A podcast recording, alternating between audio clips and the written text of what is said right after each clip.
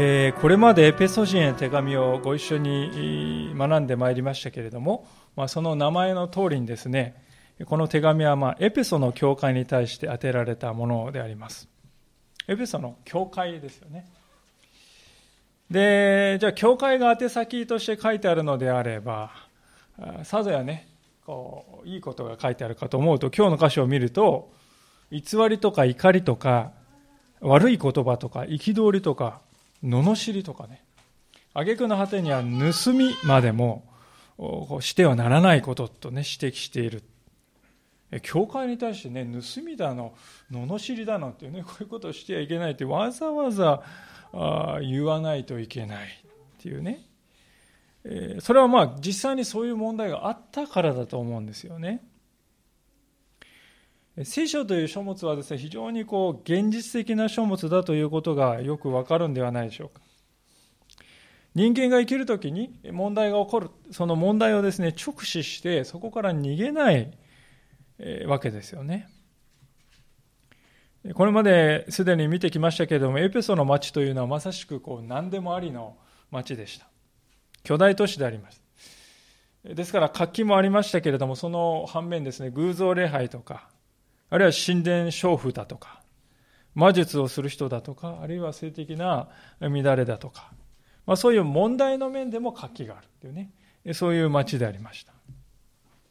で当然ながらそういう町の真ん中でクリスチャンとして生きていくうちに、そんなに社会から知らず知らずこう影響を受けていくわけですよね。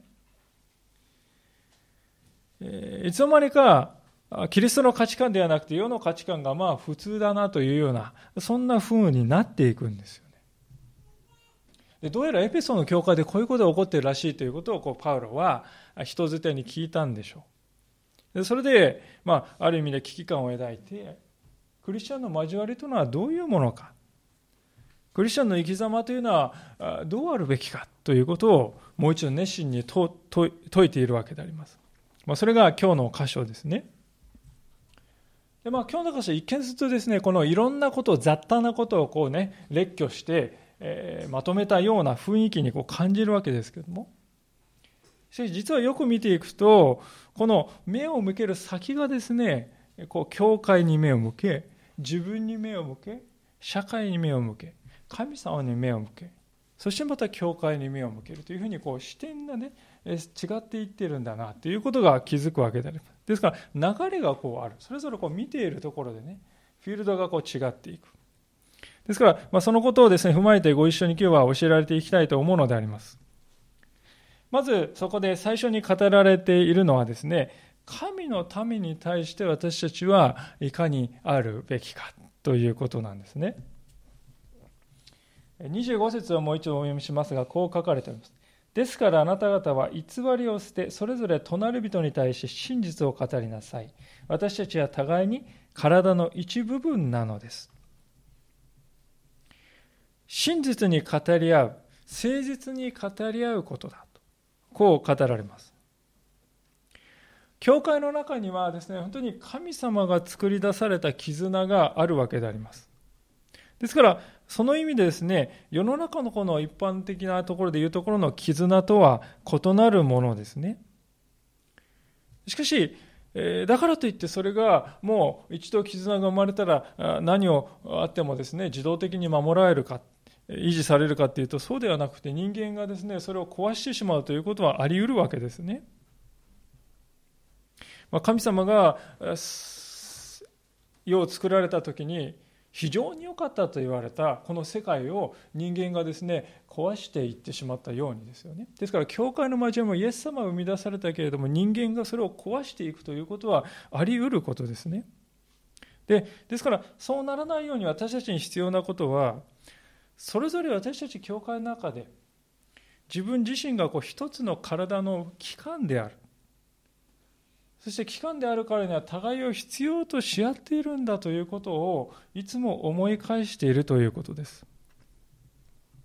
でこの関係についてですね、まあ、中世の有名な黄金の口と呼ばれたクリソストムスというね、説教者がいますけれども、まあ、この人が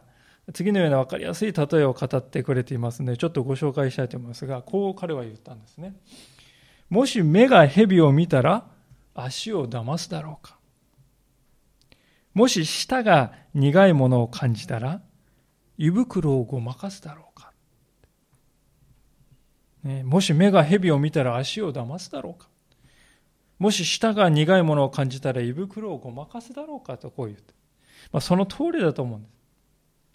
私たちの体の中には決してですね、この今申し上げたような矛盾っていうのはないですよね。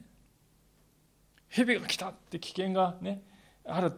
って目がですね、感じたらですね、瞬時に体に指令がね、いって、こう体がこわばってですね、心拍数がこう上がってね、素早く動けるように備えるわけですよね。で、集中力がこう研ぎ澄まされて、全身でこう危険に備えるわけですよね。で目から入ってきたものってもう全身に共有される。あるいはまた食べて苦っとこうね思った時には、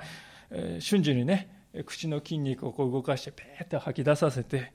そしてそうだ水道に行ってですねうがいしなければと言って走らせてねコップを取ってってまあそういう一連のことが全部自動的に起こるわけですそれは体全体を守るために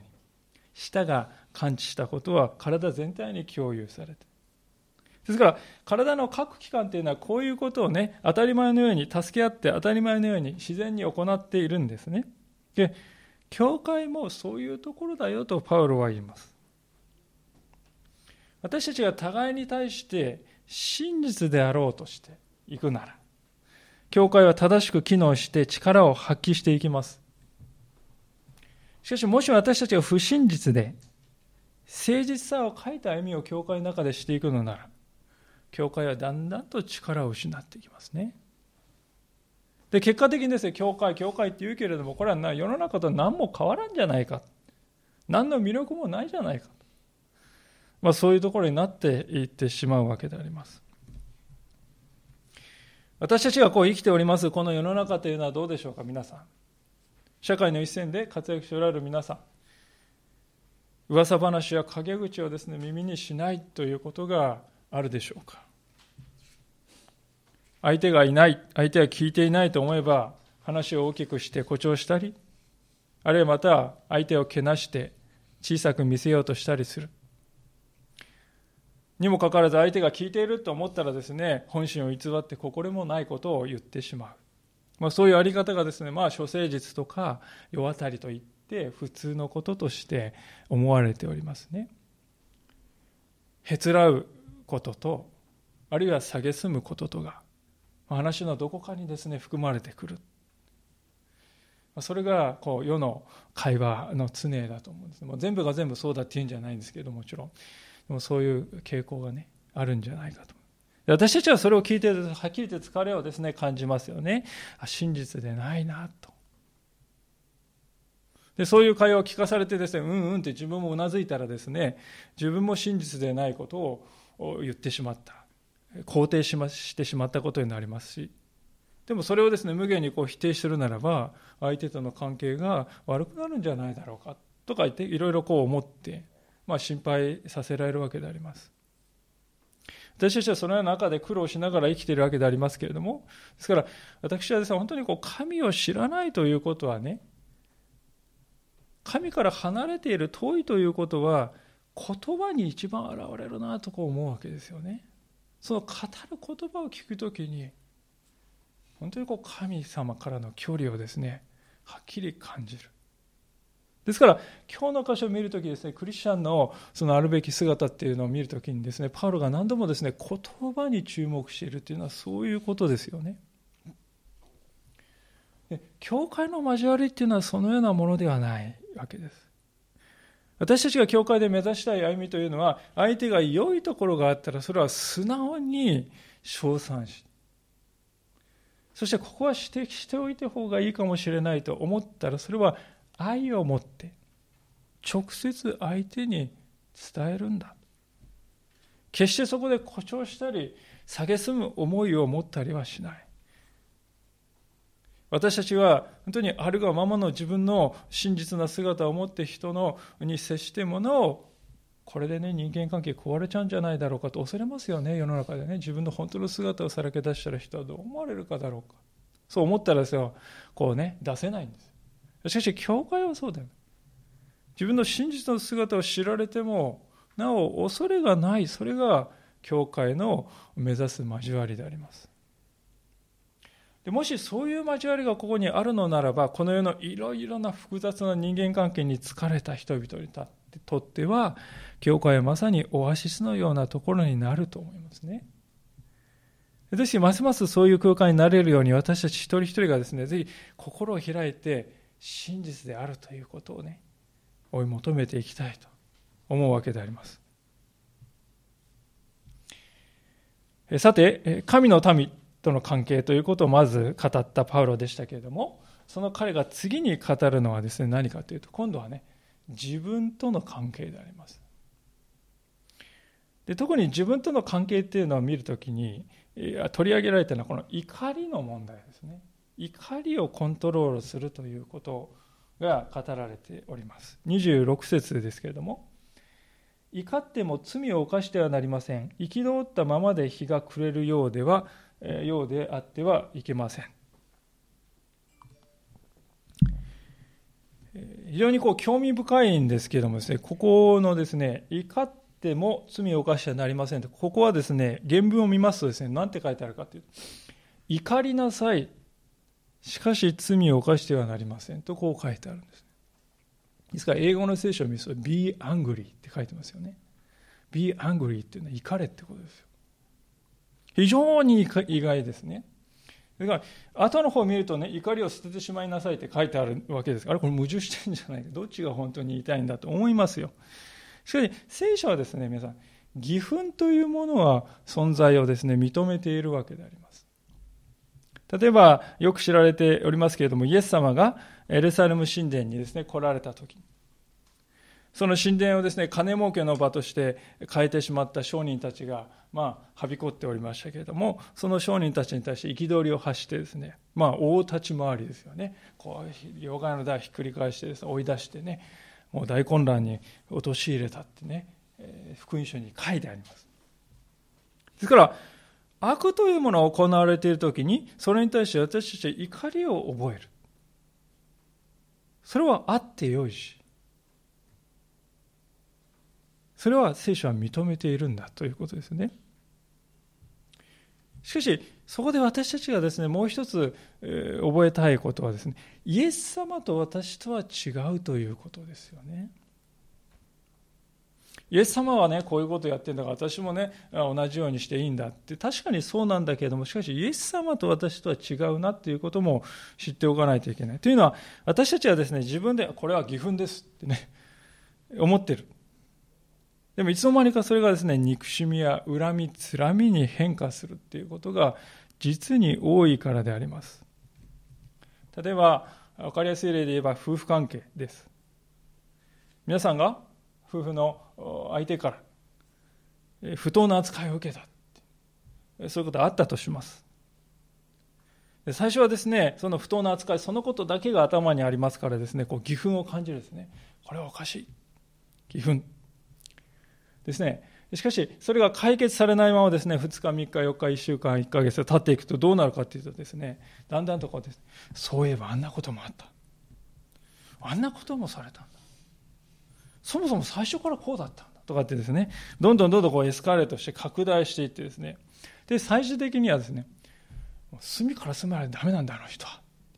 まあ、そんな風にですね、なってしまう。まあ、そうなるとですね、これはもう明らかに裁きですよね。人格の否定であります。案外こういうことがどこの家庭の中でも起こってしまっているのではないだろうか。明らかにですね、そこまでいくともうそれは義憤の域を超えて、罪の領域に入っているということですよね。ですから、聖書は実に賢明だと思うんですね。人間のそういう性質をよく知っておりますから、何と言っていますか？それは、怒れ、義憤を抱いてもよい。しかし、罪を犯してはならない。憤ったままで日が暮れるようであってはいけない。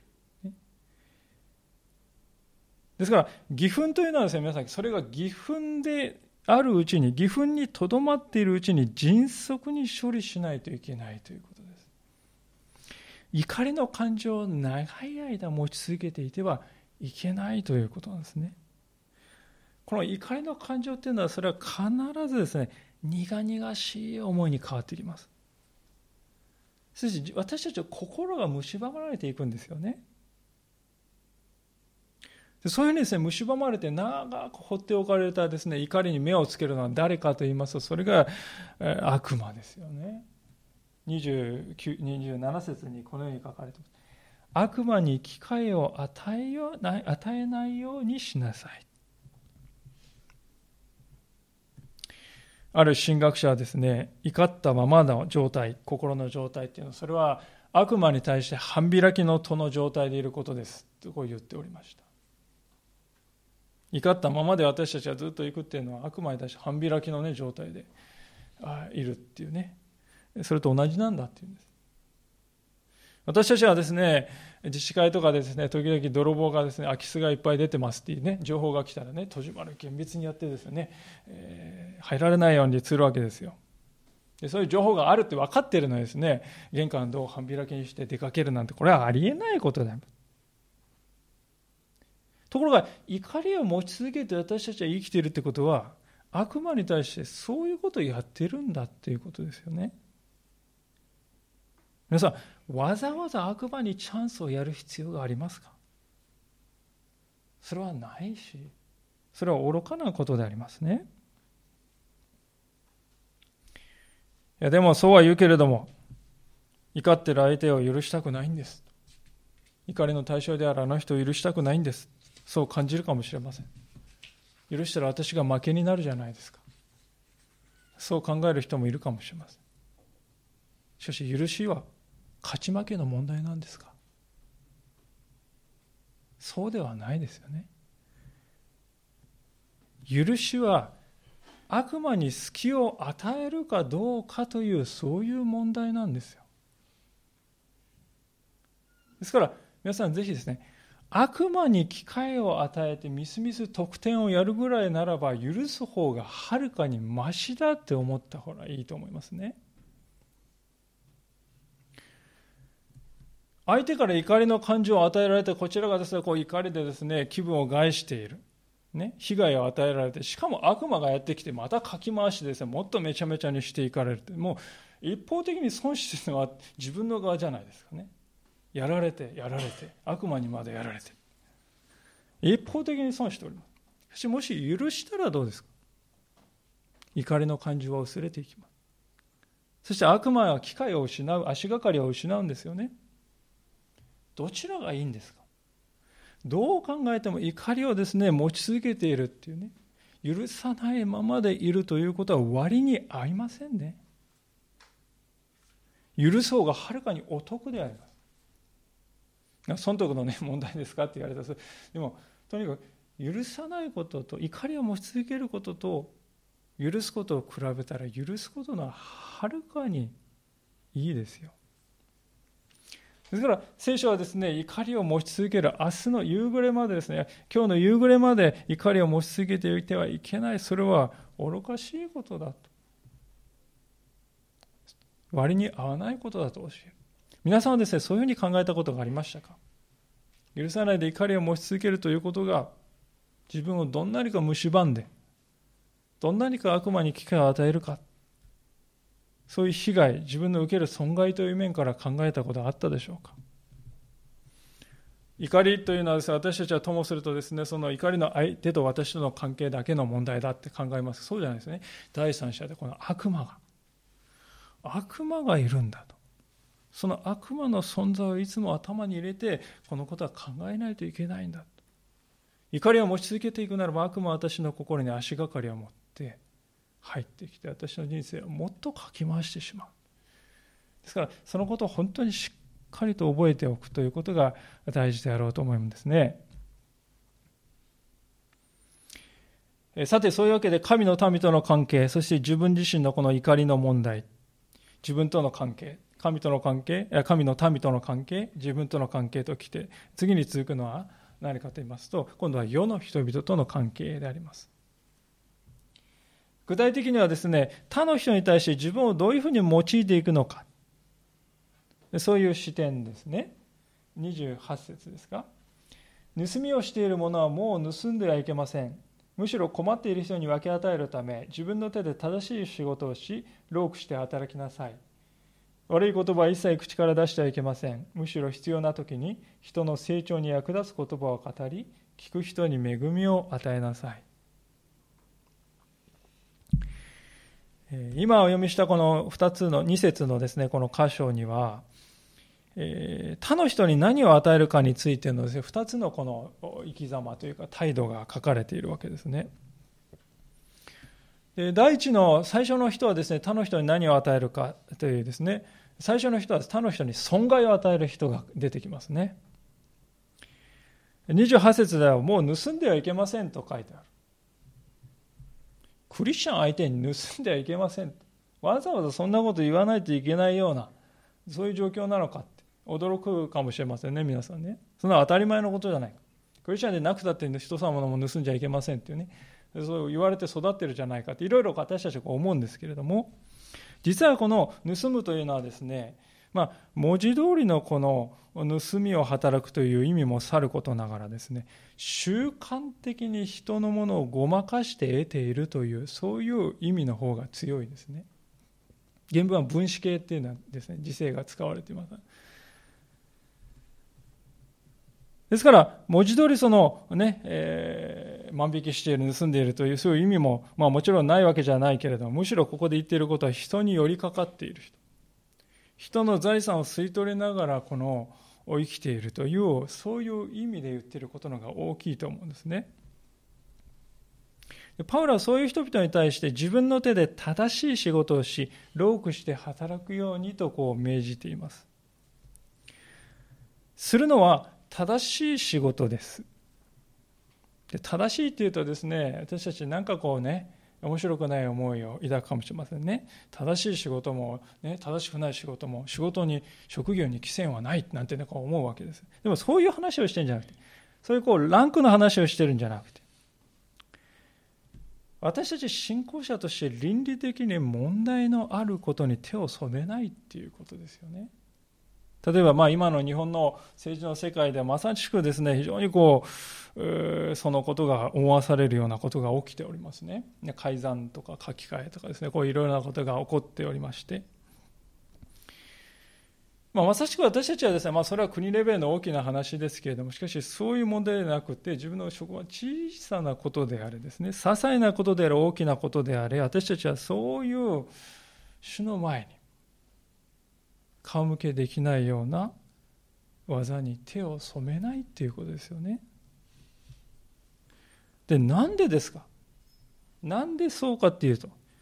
ここに書いてありますように、クリスチャンにとって仕事っていうのはですね、自己実現のためのものではなくて、困っている人、必要を覚えている人に分け与えるためのものだからであります。つまり私たち信仰者が得ようとする。得るのはですね何のためですか？与えるためなんです。自分の自分自身を富むものにさせる。自分を富ますために私たちは得ようとするんではなくて与えるために私は得るんだとその視点ですよね。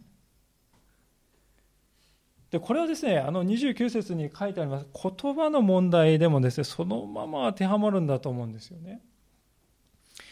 私たちは皆さんの、私たちの使う言葉っていうのはどうでしょうか？人に損害を与えているんでしょうか？それとも人に恵みを与えているんでしょうか？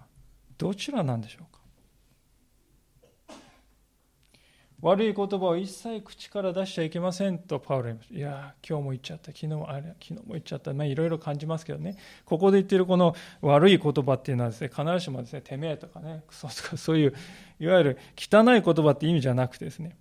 腐っている言葉とか役に立たないとかねそういう中身の問題のことを言ってるわけです。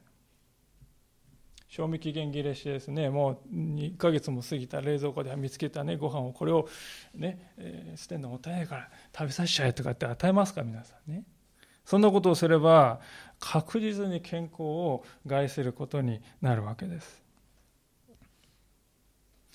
ですから私たちは自分がですね、こう語っている言葉がですね、相手にですね、害を与えているのか、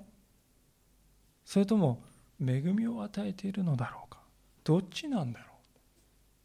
ういつもそういう視点を心に持っていることが大事だよと言っているわけですね。じゃあ、恵みを与える言葉っていうのはですね、どういう言葉かと言いますと、この29節の真ん中に書いてありますように、人の成長に役立つ言葉ですよね。人を成長させるような言葉を語るってことです。じゃあ、人を成長させるような言葉ってどういう言葉でしょうか？それは、良いところは素直に混じり気のない心で称賛して、それと同時にもう一歩先を目指すんならここを変えてみるともっと良くなるよねってそういうふうにですね行く道をね示してあげるってことですね。一歩先に行くんならばこういうふうにしたらいいよ。これはすごくいい。そういう言葉遣いっていうのがですね、えー、人を成長させる言葉ではないでしょうかね。7割ぐらいですね、称賛して3割ぐらいですね、えー、足りないところを指摘されるような、そんな塩梅でしょうかね。一方ですね、ここで書いてある悪い言葉っていうのは、それとはも全く反対の言葉であります。つまり人の欠点を挙げつらって、あなた昔こういうことした。過去の失敗いつまでも指摘し続けて。でそうなると人間っていうのはですね、もういつも後ろ向かされますからね。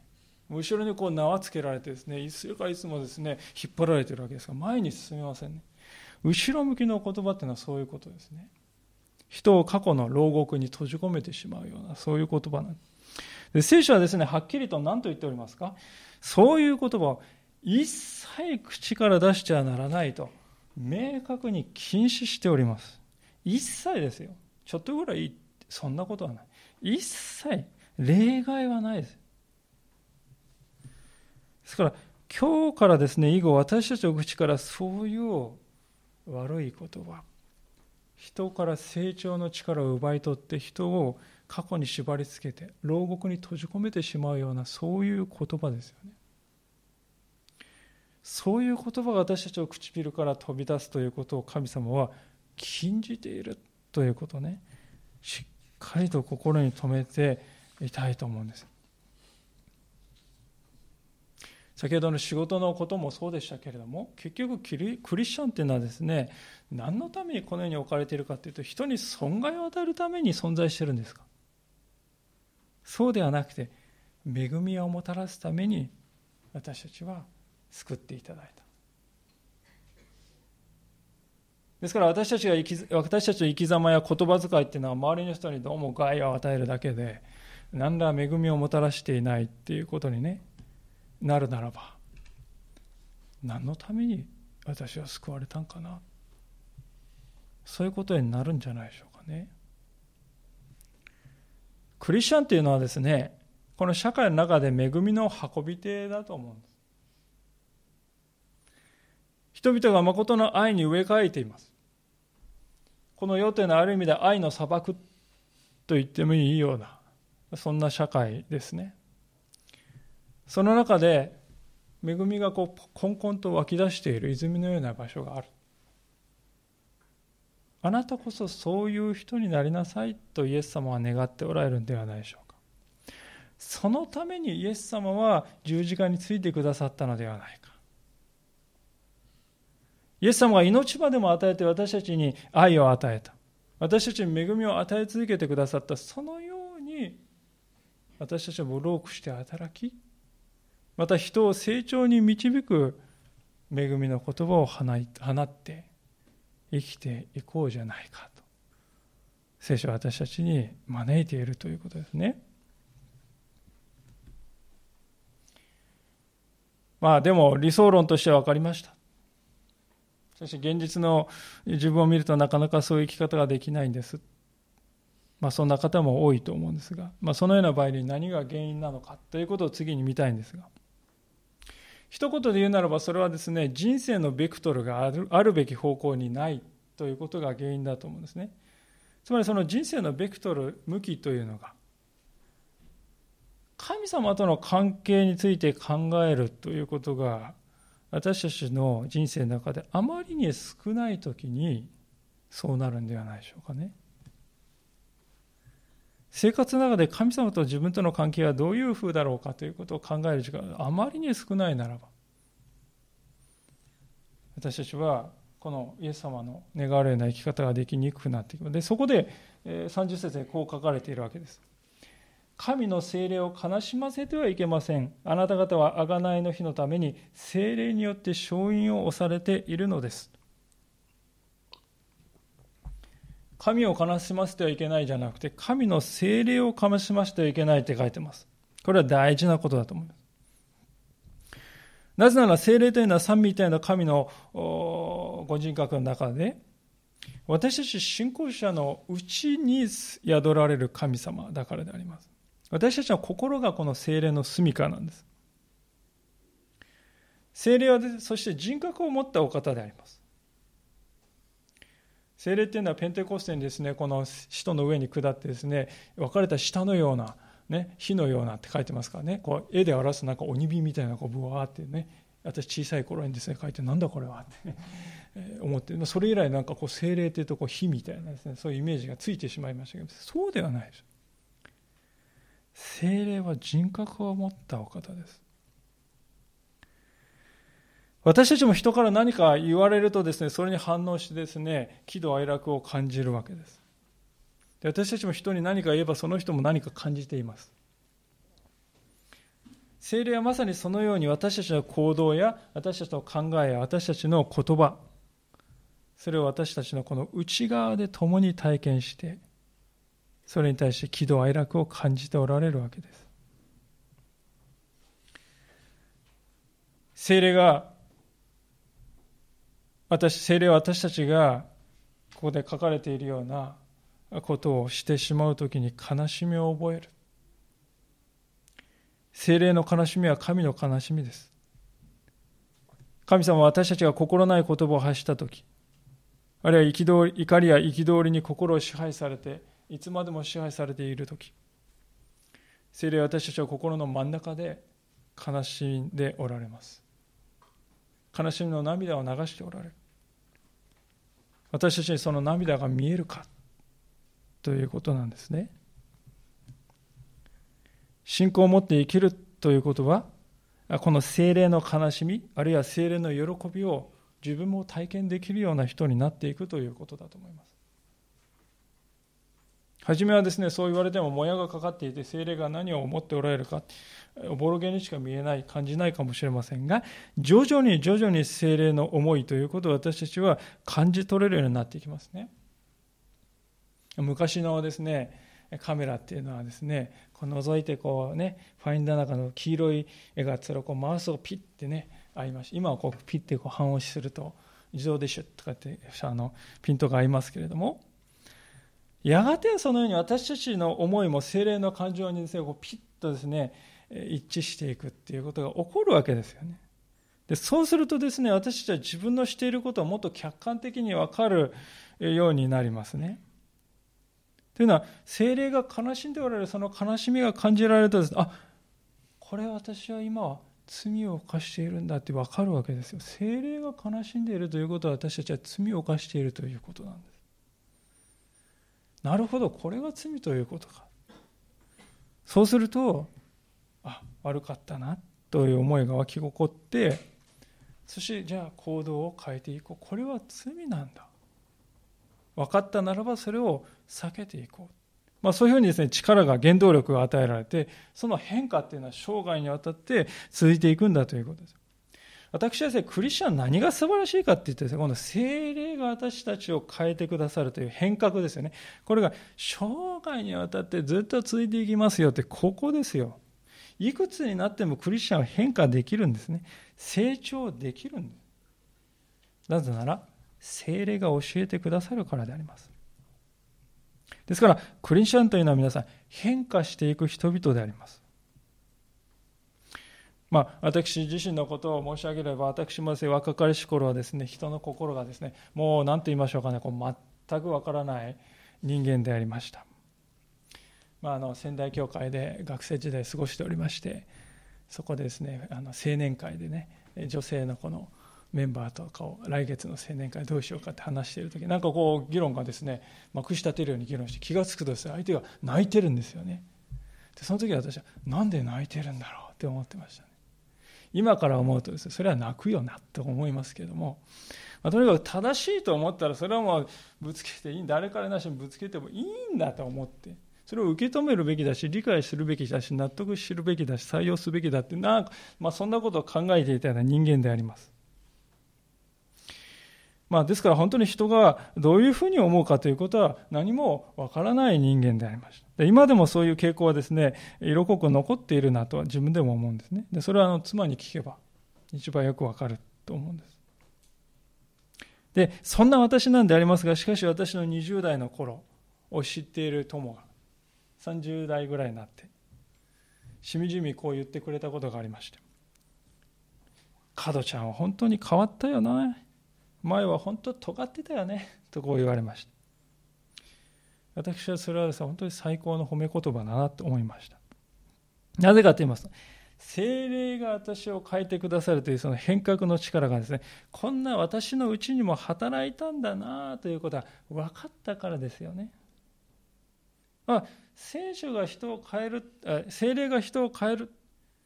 聖書の言葉は偽りではないのだ。こんな私でも変えられているんだと分かった。それは喜びであります。でこの変化っていうのはですね、皆さん、すべての人に起こりますよ。イエス様を信じるすべての人。そして、それは私たちは世を去るその時まで一日も絶えることなく続いていきます。やがてイエス様が来られた時に、私たちのその変化っていうのは完璧なものになります。でそれがここで30節で、あがないの日と書いてある。このあがないの日って私たちの不足がね、全部満たされる日ですよね。私たちは自分ってなんてこうなんだろうか。なんて自分で、自分はこんな弱いんだろうか。自分が嫌いだ。ね。いろいろあると思いますが、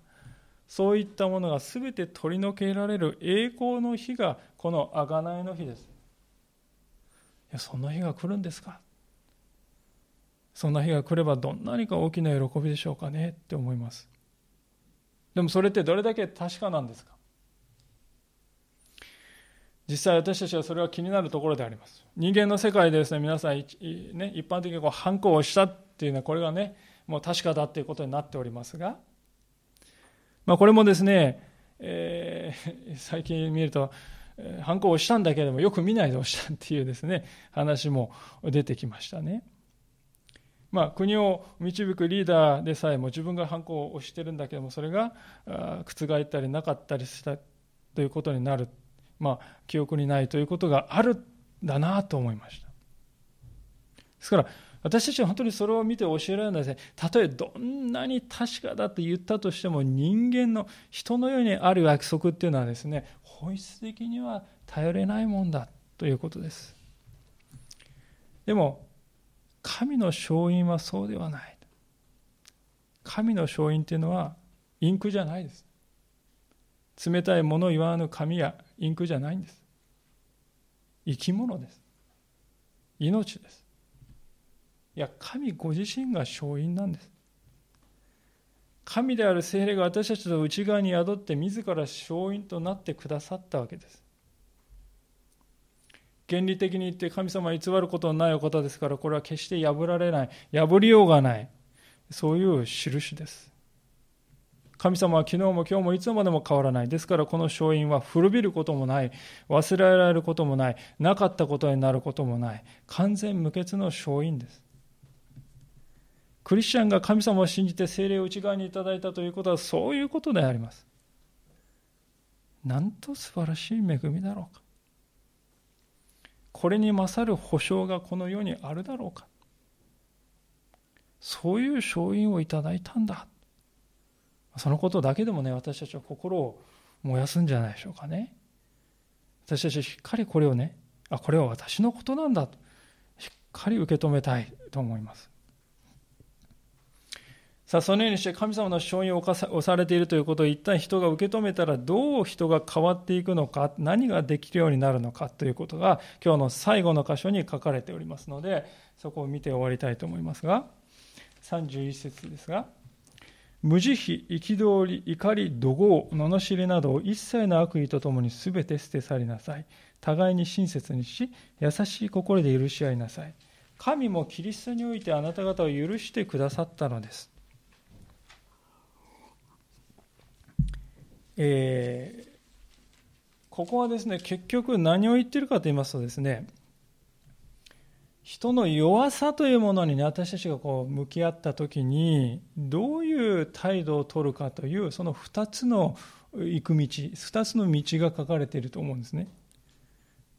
人の弱さというものを私たちは見た時にそれにどういう反応を示すかという2つの道があるよっていうんですよ。で最初の道はどういう道かっていうとですね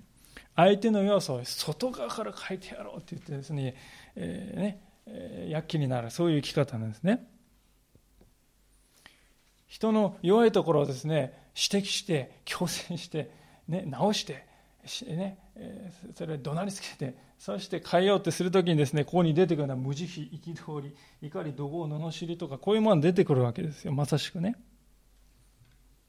そういうものを手段として用いてしまう。人を外から変えようとすると。ある意味ではこれはですね皆さん自分を王様にする生き方なんだということを知っていただきたいんですね王様っていうのはですね、みんな言うことを聞いて当たり前なんであります。聞かないと罰するんです。怒る、怒りの対象をですね、発するわけ、となるわけです。王の言うことを聞かなかった。同じようにしかし私たちは自分の言葉を王様の言葉にしてしまってはいないだろうか。人を罵ったり、怒号を浴びせかけたりするということはですね、これは私たちはですね、しもべに対する語りか語り方ですよね。兄弟姉妹じゃない。パートナーじゃない。仲間じゃなく友でもない。あるのは私は主人であなたはそれを聞くべきしもべだ。その関係だけです。あなた私の言うことを聞いて当然だ聞くべきだ聞かないのはおかしいそう考えて断罪するときに私たちの中からこういう無慈悲、憤り、怒り、怒号、罵りといったものが出てくるわけです。で、皆さんね、人間に対してこういうことをやっている人はですね、神様に同じことしてますよ。ですから、パウラはですね、こういう態度の背景にあるものはですね、悪意ですよと言ってますよね。一切の悪意とともに捨て去りなさい。私たちに必要なのはですね、そういう態度を捨て去るということです。ここはあの原文を見るとですね、一度きりでですね、パッとやるっていうですね、そういうアオリスト系って言うんですけどもね、そういうこう一度でですね、一度のこととして行う、思い切って行うという、そういうですね、時勢です。ちょろちょろちょろちょろですね、少しずつ少しずつですね、捨ててですね、未練を残しながら捨てていくんじゃなきぱりと別れを告げるって心を定めて捨てる。もうそういうアプローチを私はしないんだ。心を定めることは必要だということです。で、一方でですね、この、もう一つのアプローチがあります。人の弱さを見たときに、今はね、さっきは人を外から変えようとする生き方、あの、行く道って言いましたけど、もう一つ違う道っていうのはですね、32節に書かれておりますが、それは、相手の弱さが内側から変わるのを待つ生き方ですね。相手が内側から変えられて変わっていくのを待つ生き方です。で、それに親切や優しい心や許しということを用いるんだというんですね。この親切にし許し合いなさいという言葉はですね、さっきのアオリスト系とはちょっと違って、原文を見ると現在形で書いてあります。ギリシャ語の現在形っていうのはですね、親切にし続ける、許し続けるということを表しています。つまり古い生き方についてある時点で一度でピタッとねすっぱりとこうやめて以後はですね新しい生き方をし続けていく継続繰り返し繰り返し続けていくということをここで言っているんであります。これはねしかし簡単ではないと思うかもしれませんが、ま、確かに私たちが自力でそれを行うするのは骨の折れることかもしれませんがだからこそ目線を変える必要がある。つまりイエス・キリストに目を向ける必要があるということです。なぜかというと、この親切さと優しい心と許しというのはまさにイエス・キリストが私たちに対して取ってくださった生き方だということがわかるからですね。ああ、イエス様はこの私に何をしてくださったのだろうかということが分かってくれば来るほど私たちの心の中には許しが生まれてきます。私たちは自分の姿は見えにくいものです。子供の失敗はけなし、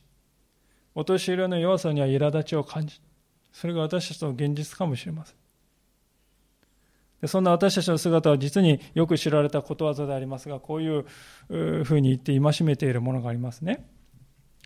子供を叱るな来た道だもの。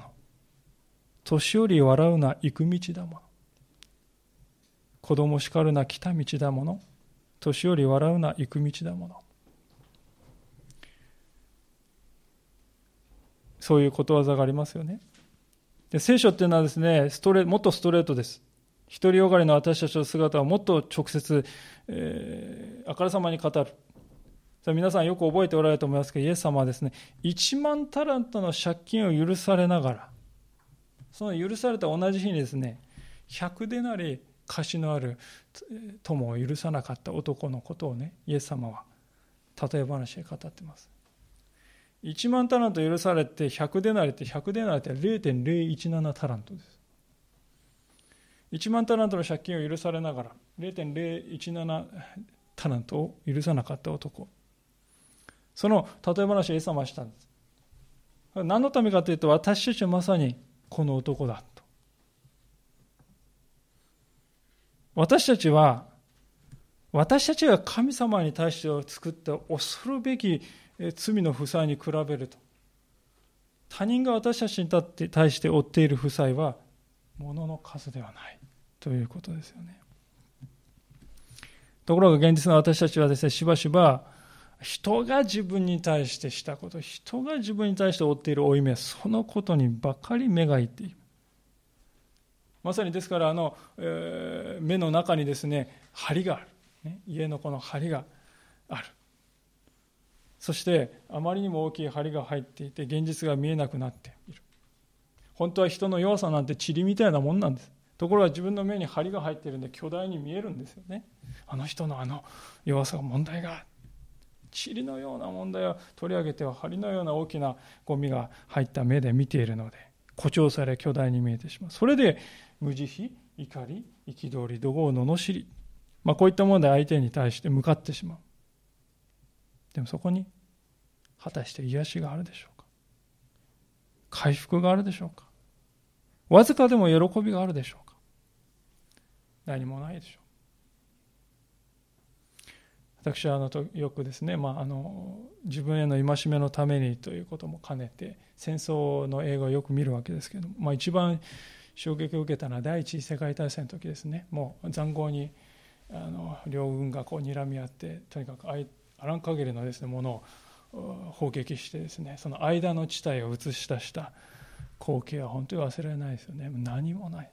穴があってそこは森だったのはもう何一つ何もない。もう全部灰色の死の光景ですよね。怒り無慈悲憤り怒号の罵りを私たちが散々人に浴びせかけた後に残るのはそういう荒涼とした風景だけです。怒りというものはそのようなものとしか生み出さない。ですから、捨て去りなさいというんですね。親切にすること、優しい心で接すること、許すこと、これは簡単ではないように思えるんです。でも本来、私たちの誰もは親切にしたい、優しい心でしたい、許したいと思ってるんじゃないでしょうか。